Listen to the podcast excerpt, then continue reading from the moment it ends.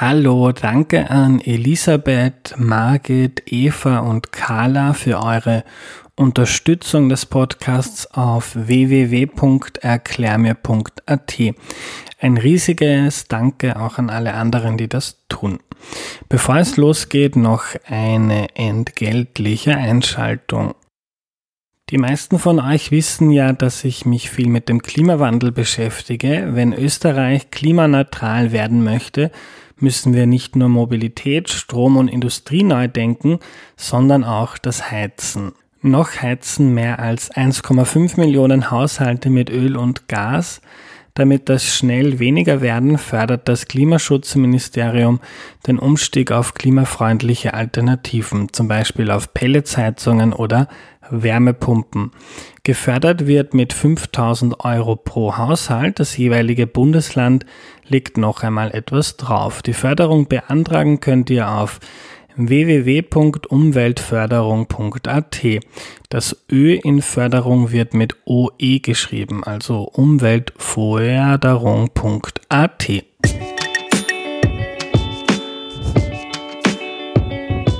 Hallo, ich bin der Andreas und das ist Erklär mir die Welt, der Podcast, mit dem du die Welt jede Woche ein bisschen besser verstehen sollst. Heute ist Karina Grömer bei mir zu Gast. Hallo. Hallo, grüß dich. Guten Morgen, Karina, es ist noch früh. Ähm, wir reden heute über die Geschichte der Kleidung, aber bevor wir das machen, stelle dich doch bitte noch kurz vor. Ja, also ich heiße Karina Grömer und ich arbeite am Naturhistorischen Museum in Wien. Ich bin Archäologin, habe auch in Wien studiert und das, was ich mich ähm, speziell damit beschäftige, ist die Textilarchäologie. Das heißt, ich möchte verstehen, wie haben Leute früher ausgesehen, was haben sie angehabt, weil das, was uns Menschen wirklich begleitet, ist echt unsere Kleidung. Jeder von uns hat irgendeine Art von Kleidung an und wir drücken damit Dinge aus, wie wir uns fühlen, was wir so machen, wo wir hingehören, auch wie alt wir sind, ähm, welches Geschlecht wir haben. Alle die Sachen werden über Kleidung ausgedrückt und das, was ich erforsche, ist, wie haben die Leute das früher gemacht, also in Zeiten lang vor den Römern, weil da stellt man sich das ja eigentlich immer sehr primitiv vor. Mhm. Ähm, du hast gesagt, Kleidung war schon immer da und, und ich habe mal einige deiner Artikel durchgelesen, da steht so, Kleidung ist so eine Konstante in der Geschichte der Menschheit, so wie das Werkzeuge entwickelt wurden oder das Feuer verwendet wurde. Ähm, aber vielleicht eine Frage, die wahrscheinlich du gar nicht wissenschaftlich behandelst, aber war das schon immer so? Warum eigentlich? Warum sind, warum laufen wir eigentlich nicht nackt herum?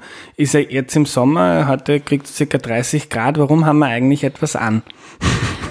Na, also man kann wirklich sagen, dass Kleidung oder Bedeckung des Körpers wirklich eine Konstante ist, die es eigentlich in der Menschheitsgeschichte ja schon, es schon seit vielen Jahrtausenden, Jahrzehntausenden gibt und die es eigentlich weltweit gibt. Also selbst Völker, die anscheinend quasi traditionell nicht sehr viel anhaben, wie zum Beispiel auf Papua-Neuguinea, die tragen dann trotzdem unglaublichen Kopfschmuck, unglaublichen äh, Schmuck um den Hals und dann ein Band äh, um die Taille, ohne dass sie quasi dann nackt wären. Also es ist die Grenze, was muss man alles anhaben, was muss man alles bedecken, ist wirklich sehr, sehr fließend und jede Bevölkerungsgruppe auf dieser Welt definiert das komplett anders. Das ist jetzt nicht gut oder schlecht, sondern es ist einfach nur anders.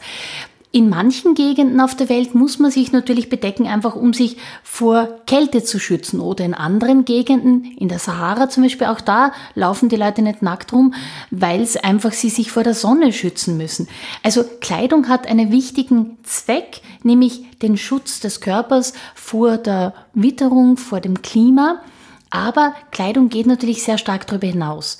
Es ist natürlich die Frage, wann in der Menschheitsgeschichte beginnt das Ganze? Ab wann bedeckt sich der Mensch? Weil unsere quasi Vor -Vor Vorfahren, also die Affenartigen, die haben ja keine Kleidung. Mhm. Und Tiere benutzen keine Kleidung. Das ist wirklich was, was so zutiefst menschlich ist und was uns als Menschen, also als Spezies quasi ausmacht, neben aufrechter Gang, Sprache und solchen Sachen. Und, und, und weiß man das? Weiß man, wann circa ähm, die Vorfahren des Menschen damit begonnen haben, sie irgendeine Art von Kleidung zu tragen? Also von den archäologischen Funden ist es so, dass wir ab der ähm, ja, Altsteinzeit, also so quasi spätestens ab der Zeit von der Venus von Willendorf vor 30.000 Jahren, haben wir Gräber, wo wir dann quasi in den Gräbern immer so entlang von den Knochen so Perlen finden. Und da weiß man, das war definitiv irgendwo dran genäht. Das heißt, diese Personen wurden quasi mit Kleidung bestattet. Das sind mal direkte Nachweise. Und dann gibt es noch einen Nachweis, das ist relativ ja, also für uns ein bisschen lustig, weil nämlich die Kleiderlaus, also Pediculus humanus corporis, die gemeine Kleiderlaus, ist für uns heutzutage eher so was Unangenehmes und Grausliches und ja, pfui und so. Aber für die Wissenschaft ist es unglaublich spannend, weil die Kleiderlaus erzählt uns, seit wann es eben menschliche Bekleidung gibt. Es gibt nämlich die Kleiderlaus und die Kopflaus. Und die zwei sind quasi unterschiedliche Laustypen. Die einen haben ein anderes ähm, Lebensraum ähm, als quasi, also die Kleiderlaus lebt wirklich in der Kleidung, während die Kopflaus wirklich direkt am Körper des Menschen zwischen den Haaren wohnt. Und die vermischen sich auch nicht miteinander. Und man hat genetisch festgestellt, seit wann es quasi diese Spaltung zwischen Kleiderlaus und Kopflaus gibt. Und das muss um die 76.000 Jahre her sein. Das heißt, wir wissen, dass es seitdem ungefähr äh, quasi auch menschliche Bekleidung geben muss, weil es eben Kleiderläuse gibt. Das ist ja faszinierend. Ja, Kleiderläuse sind sowieso super. Zum Beispiel erzählen die auch was über Hygiene. Wir haben im Salzbergwerk Hallstatt haben wir Kleidungsstücke gefunden, wo wir dann in den äh, Säumen der Kleidungsstücke so Kleiderläuse gefunden haben. Und auch manchmal finde ich in den Gräbern Textilien, wo dann auch nur so Kleiderläuse da irgendwo drinnen sind. Und das heißt, das erzählt mir dann wieder, wie ging's denn den Leuten? Wie war denn das mit Hygiene? Ähm, da, da hat man natürlich nicht wie heutzutage jeden Tag die Wäsche irgendwie gewaschen, wenn es ein bisschen gerochen hat, sondern das hatte man einfach an, bis es quasi dann irgendwie nicht mehr, mehr ging. Ähm, ja, also solche kleinen Details sind wirklich total spannend. Mhm. Ähm, wenn wir noch ähm, in der Zeit lange zurückbleiben, du hast gesagt, ähm, man stellt sich das manchmal so vor, äh, du hast mal geschrieben, man stellt sich das so vor wie bei Fred Feuerstein, irgendwie ein Knochen in, durch die Haare und, und man zieht sich irgendwie ein Fell über, aber Kleidung war auch schon vor vielen, vielen tausend Jahren ähm, immer komplexer als das. Ja. Ja, das stimmt. Die meisten Leute haben ähm, eine ziemlich sozusagen ähm, sehr, sehr simple Vorstellung von Kleidung aus der Urgeschichte, also quasi aus der Zeit vor den Römern. Ähm, nur um es kurz einmal zu beschreiben, die Zeit, mit der ich mich beschäftige, ist eben wirklich die schriftlose Zeit, die Urgeschichte. Und die Urgeschichte endet bei uns in Österreich zu dem Zeitpunkt, wo die Römer eben zu uns kommen. Und das kann man 15 vor Christus mit einem relativ genauen Jahr festmachen, weil da eben äh, in Canuntum ein Winterlager, ein römisches, eingerichtet worden ist. Und die Zeiten davor werden eingeteilt in Steinzeit, Bronzezeit, Eisenzeit, je nach dem vorherrschenden Material, das dann quasi eben neu dazugekommen ist.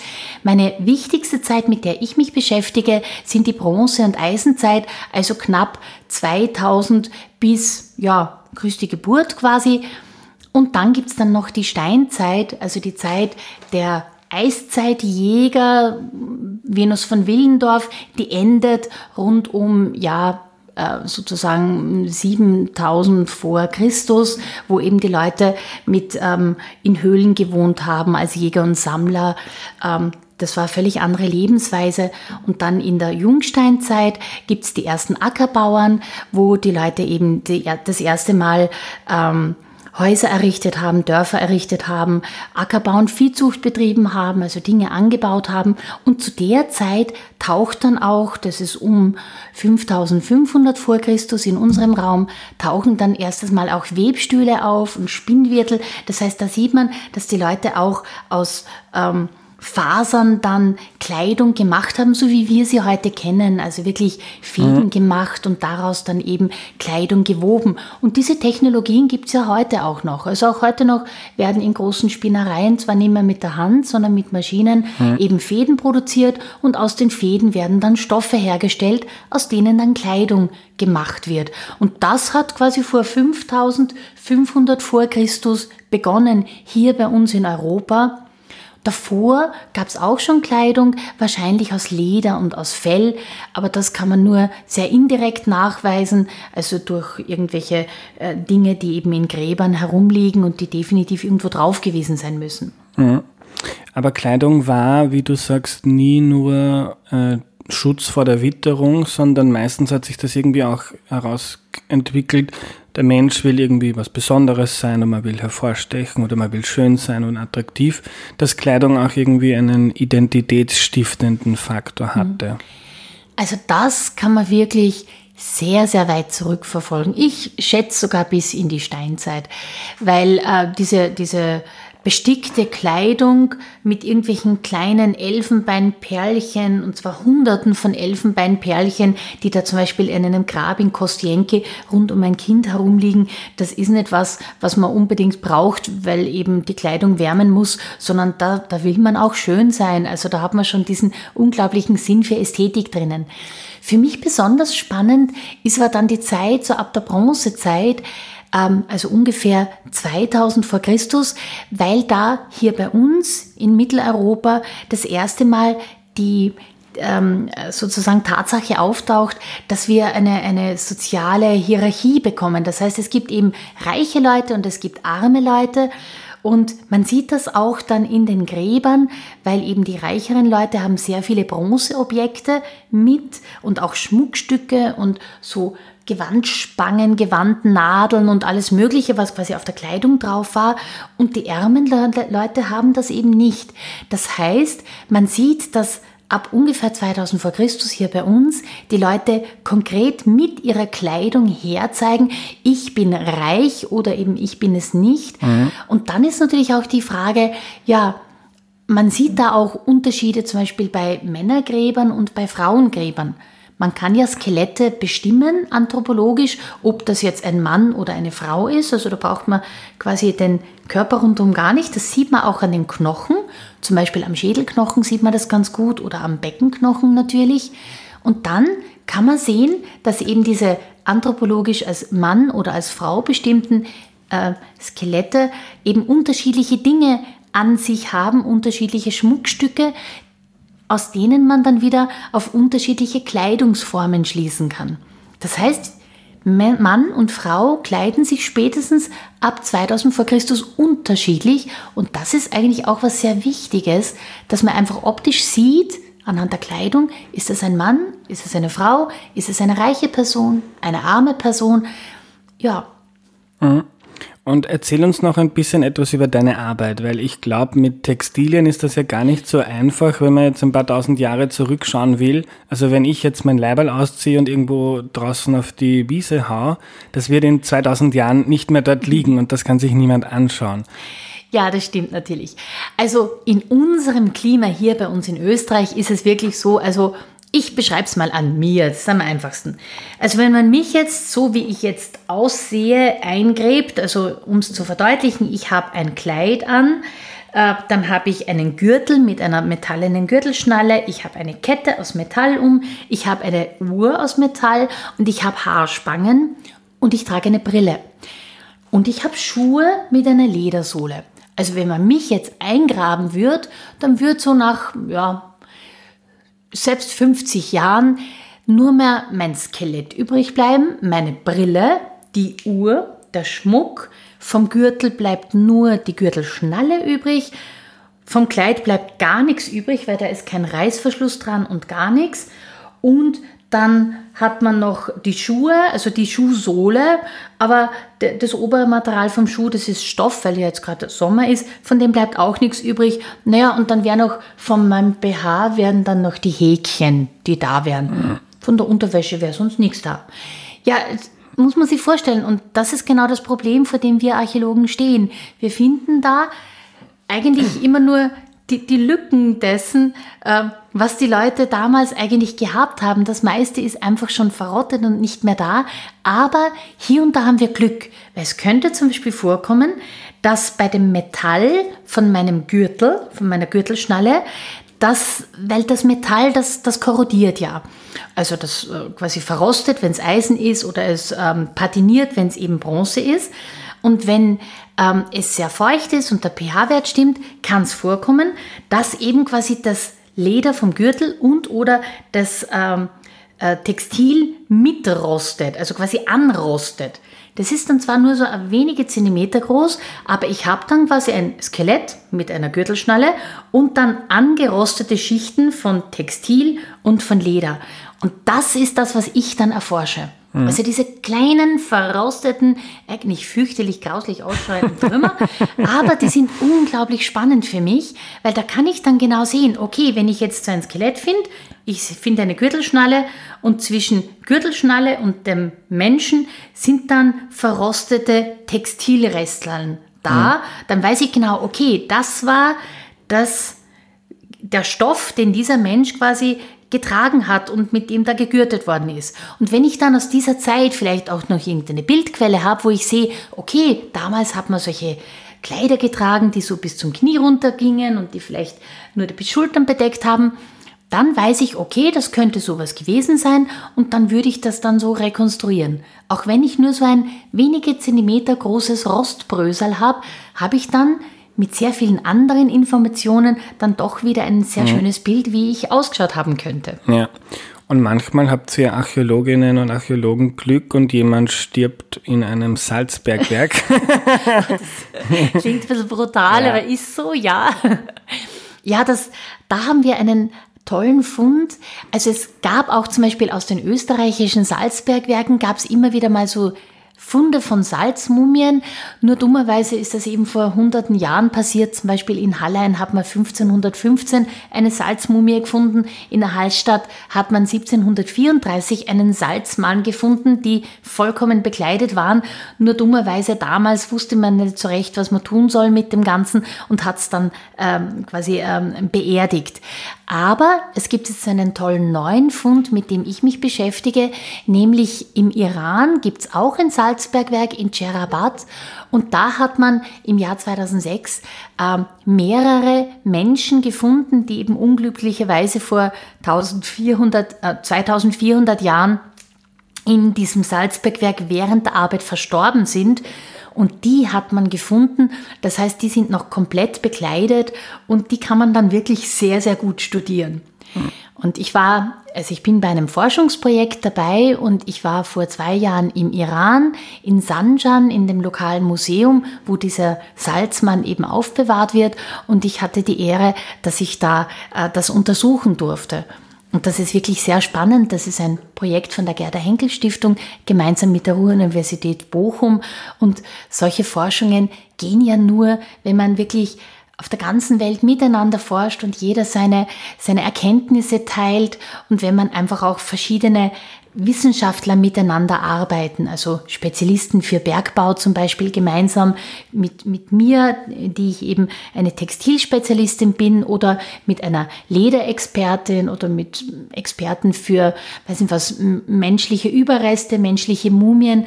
Also man muss in der Wissenschaft unglaublich zusammenarbeiten und das macht es auch wahnsinnig spannend und unglaublich schön. Also mhm. ich liebe das. Toll. Und Salz hat so eine konservierende Wirkung. Also mhm. wenn ich mich mit Salz bedecke, dann bleibe ich länger. Also wenn man jetzt, äh, wenn man dich jetzt da im, im Salzbergwerk also ähm, äh, hinlegen würde und du bist tot, dann würdest du einfach genau so erhalten bleiben, wie du jetzt bist. Also Salz konserviert wirklich alles und konserviert auch die Farbe und das ist wirklich toll zu sehen. Also wenn man jetzt ein, ein, ein Stückel T-Shirt in das Salzbergwerk Hallstatt reinschmeißt und da quasi vergräbt und nach 300 Jahren wieder raus äh, gräbt, dann würde man wirklich auch noch die Farbe und alles erkennen können. Mhm. Also das ist wirklich toll. Und wie kann man sich das vorstellen? Du warst dort im Iran und wie, wie schaut eine, ich glaube, der, der junge Mann war 16, als er gestorben ja, ist. Das ja. Also das war, also der ist ja bei einem Unfall gestorben in einem Salzbergwerk durch quasi, weil das Salzbergwerk eingestürzt ist. Das heißt, es ist leider der, der Kopf ist zerdrückt, also es ist vom Anblick her also nicht so schön.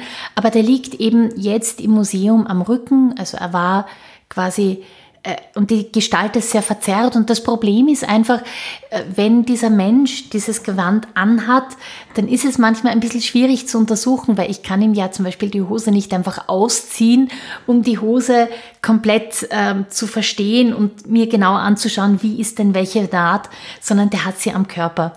Das heißt, da muss man sehr vorsichtig und auch äh, sehr ethisch korrekt umgehen damit, mhm. weil das ist ein, ein Mensch, der da vor einem liegt und den man natürlich sehr sorgsam und achtsam auch behandeln muss mit, mit dem gebührenden Respekt. Und da muss man einfach mit verschiedenen Mikroskopen arbeiten. Wir haben so Digitalmikroskope, die sehr gut vergrößern, die auch im medizinischen Bereich zum Beispiel eingesetzt werden. Und da werden dann einfach die, die Details an den Stoffen und an den Gewändern dann direkt an der Mumie quasi abgenommen. Ähm, wir nehmen auch Faserproben. Da arbeiten wir dann mit Spezialisten zusammen. Zum Beispiel, ich habe eine Kollegin in der Schweiz, die dann quasi diese Fasern genau bestimmt und dann sogar sagen kann, quasi aufgrund von den Fäden in diesem Wollstoff, wie, wie, wie, wie stark dieses, dieses äh, Schaf schon entwickelt war, weil ähm, das ist auch wieder eine spannende Geschichte, weil die Schafe die wir, die quasi ähm, im, zu Beginn des, der Jungsteinzeit auftauchen, sind ja völlig andere Schafe wie heutige Merino-Schafe, die man halt so kennt, die so wuschelige, mhm. äh, flauschige Haare haben. Die ganz frühen Schafe hatten ja eher so, so ganz borstige Haare wie, wie Wildtiere, also so Grannenhaare. Und die Menschen haben eben versucht, quasi ab der Steinzeit die Haare der Schafe immer, immer sozusagen feiner und flauschiger und auch länger zu züchten, damit man eben schöne Kleidung draus machen kann. Also auch das sehen wir. Mhm. Und in diesem Fall ist, wenn ich jetzt so eine Probe nehme von, einer, von einem Gewand, zum Beispiel eben aus Cherabat, dann kann man aufgrund der Fasern auch sehen, wie weit die Menschen schon bei der Zucht der Schafrassen gekommen sind. Also wie, wie gut das schon funktioniert hat, hochqualitative Wolle zu züchten. Und in diesem Fall war das ja wirklich sehr, sehr gute Qualität. Mhm. Und die ist aber 2400 Jahre alt. Faszinierend. Und, und, und ist die Haut auch noch erhalten oder was? Die Haut von den Menschen ist natürlich ja. erhalten. Also es, auch die Fingernägel sind mhm. noch da, die wow. Haare. Ja. Also es ist wirklich, es ist wirklich dieser Mensch komplett da. Also bei dem Fund aus Jarabat.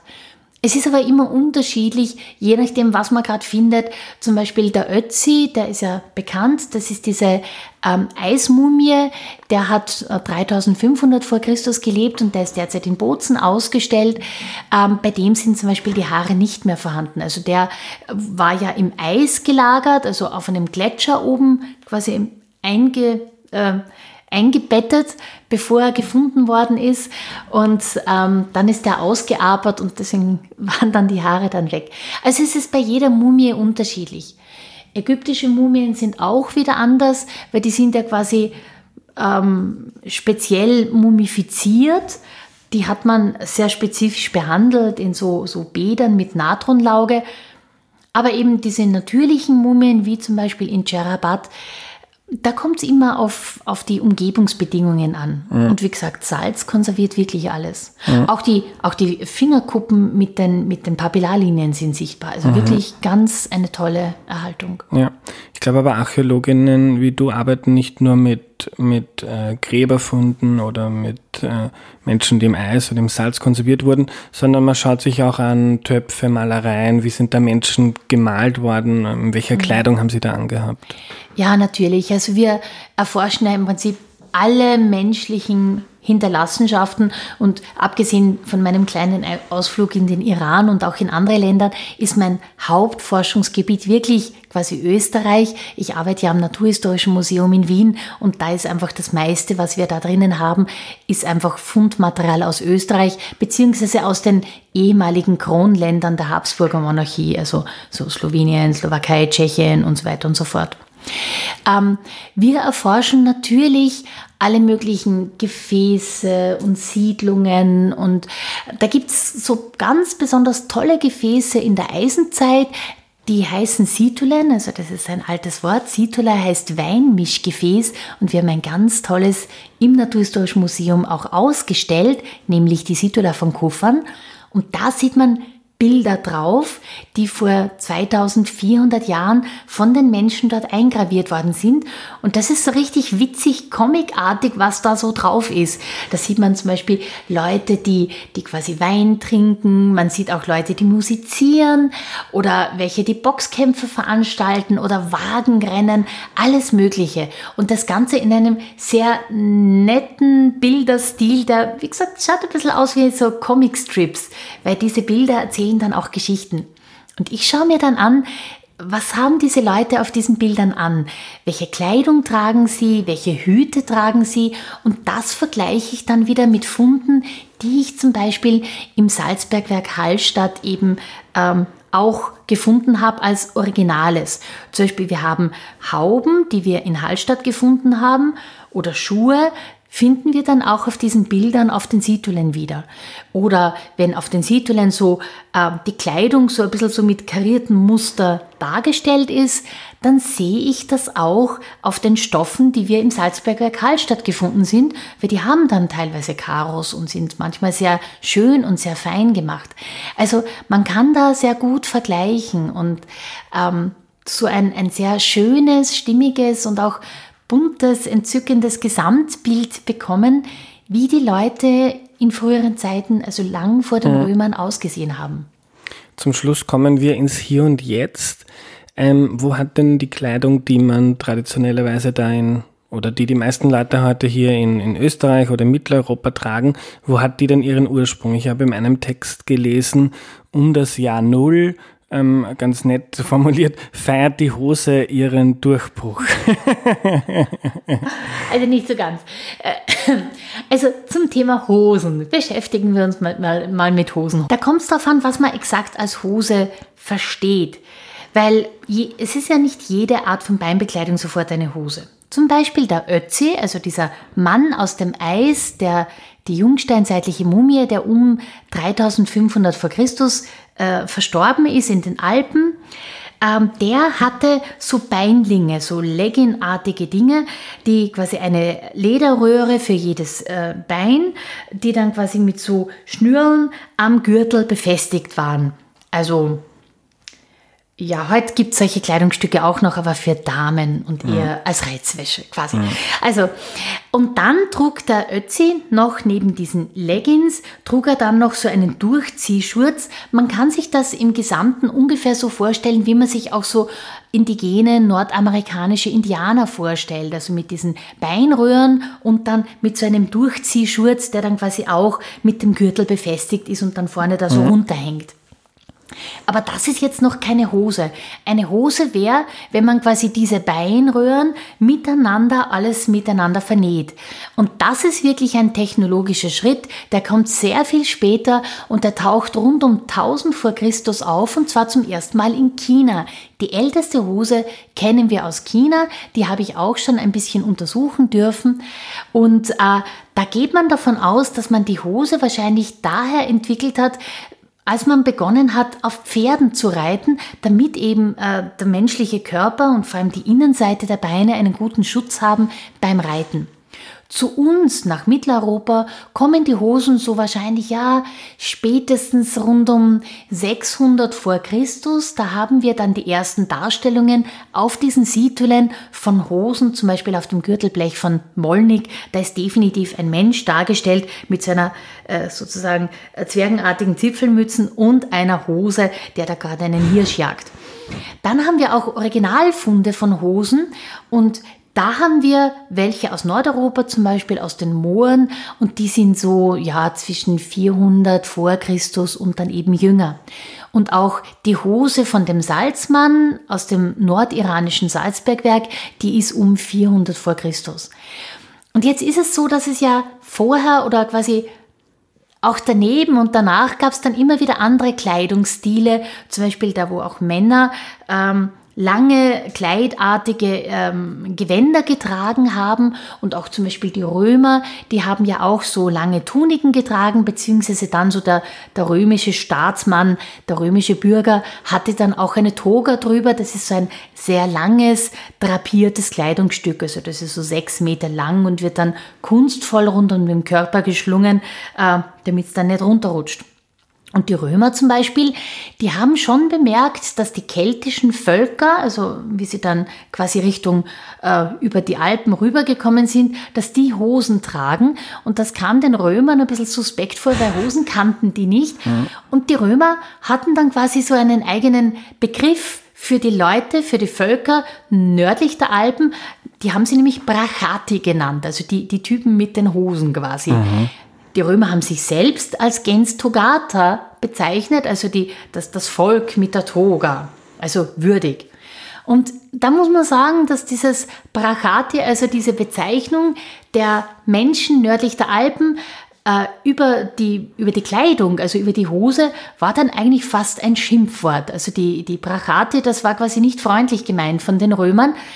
Und das ist auch eine Geschichte, die erzähle ich gern in Schulen, weil ich gehe sehr oft in Schulen, um eben deutlich zu machen, wie, wie, wie komisch und wie eigentlich völlig widersinnig es ist, Menschen abzuwerten, nur weil sie bestimmte Kleidungsstücke tragen. Und das ist egal, ob dieses Kleidungsstück am Kopf ist oder eben ähm, ähm, eine Hose ist.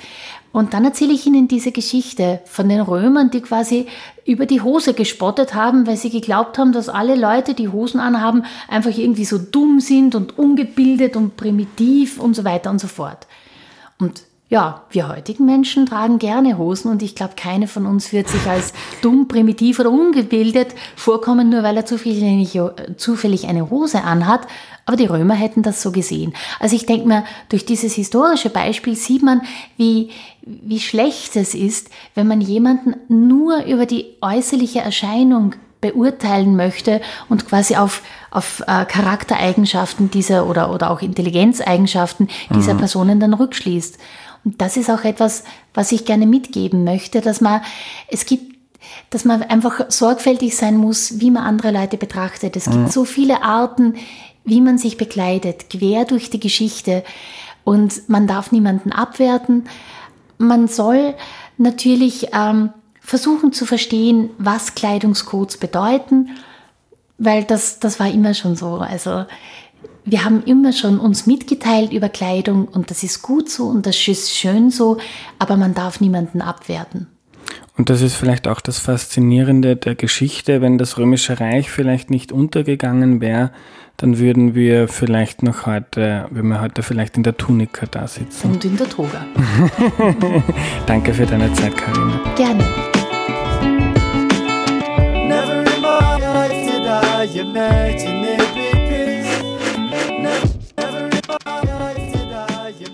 Was nehme ich mir mit? Jede Menge. Karin ist nicht nur eine schlaue Wissenschaftlerin, sondern kann das auch extrem gut kommunizieren. Ich habe mit ihr deshalb schon ausgemacht, dass sie im Herbst wieder zu mir kommt.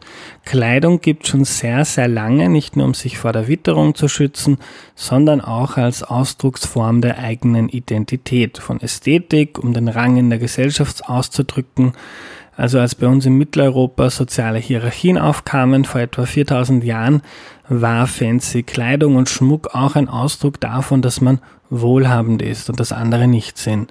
Und das hat sich ja bis heute nicht verändert. Seit wann gibt es aber schon Kleidung? Dazu gibt es viele archäologische Hinweise. Unsere Vorvorfahren, die Affen, haben ja keine Kleidung getragen und das unterscheidet der Mensch unter anderem auch vom Tier. In der Altsteinzeit vor etwa 30.000 Jahren hat man schon Gräber gefunden, in denen Menschen mit Kleidung bestattet wurden.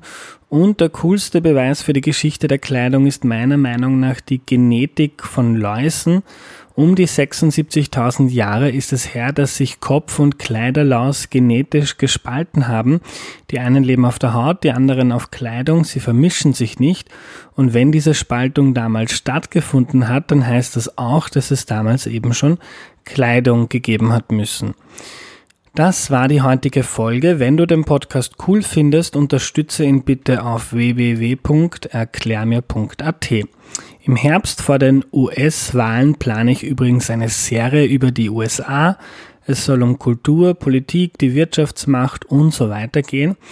Wenn du Fragen oder Anregungen hast, Ideen für Themen oder Gäste, schreib mir doch gern.